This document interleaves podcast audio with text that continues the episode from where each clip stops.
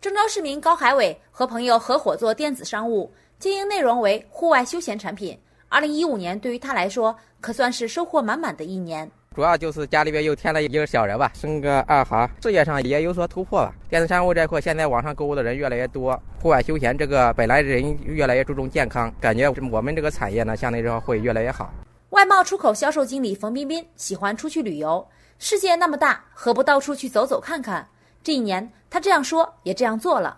这一年出去了几趟旅游，然后见了自己好几年没有见的大学同学，感觉挺开心的。工作上觉得还可以、啊。在郑东新区一事业单位上班的蔡先生算是老股民，回首过去的一年，股市的风云激荡给他留下了深刻的印象。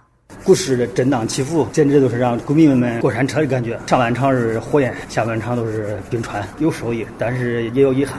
除了个人生活外，采访中。不少市民都提到李克强总理来郑州考察和前不久在郑州举办的上合会议。李总理来我们这边吧，这是一个全民都比较高兴的事情。上合会议印证了郑州这个城市的发展更自豪一些。二零一五年的脚步已慢慢远去，这一年的收获、遗憾、幸福、失落等已经定格。崭新的二零一六年正在向我们走来。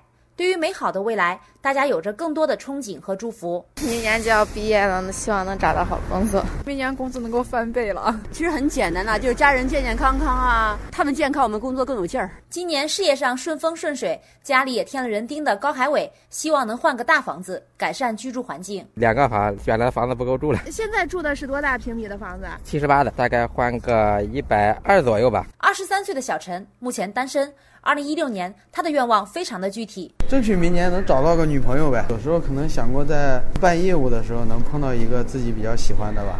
刘女士是个大货车司机，她所说的和自身职业有关。希望无流量不再落家，再就是希望像那个过路费收费站的不要再收嗨钱。已经退休的尹女士是新郑人，因为给父亲看病，目前她暂住在郑州。对于以后，尹女士希望医保能够联网，让大家看病更加方便。我希望咱们这医保这块叫郑州市联网呗，我觉得这个是个大事儿。市民徐先生希望交通出行环境更加改善，郑州市堵车要好一点，交通顺畅一点。空气质量的好坏关乎每一个人。刘女士特意提到了雾霾的治理，希望没有雾霾。新的一年到来，市民蔡先生专门送上了对祖国母亲的深深祝福，希望在我们的习总书记的领导下，全国人民的各项事业蒸蒸日上，早日实现我们国家宏伟蓝图。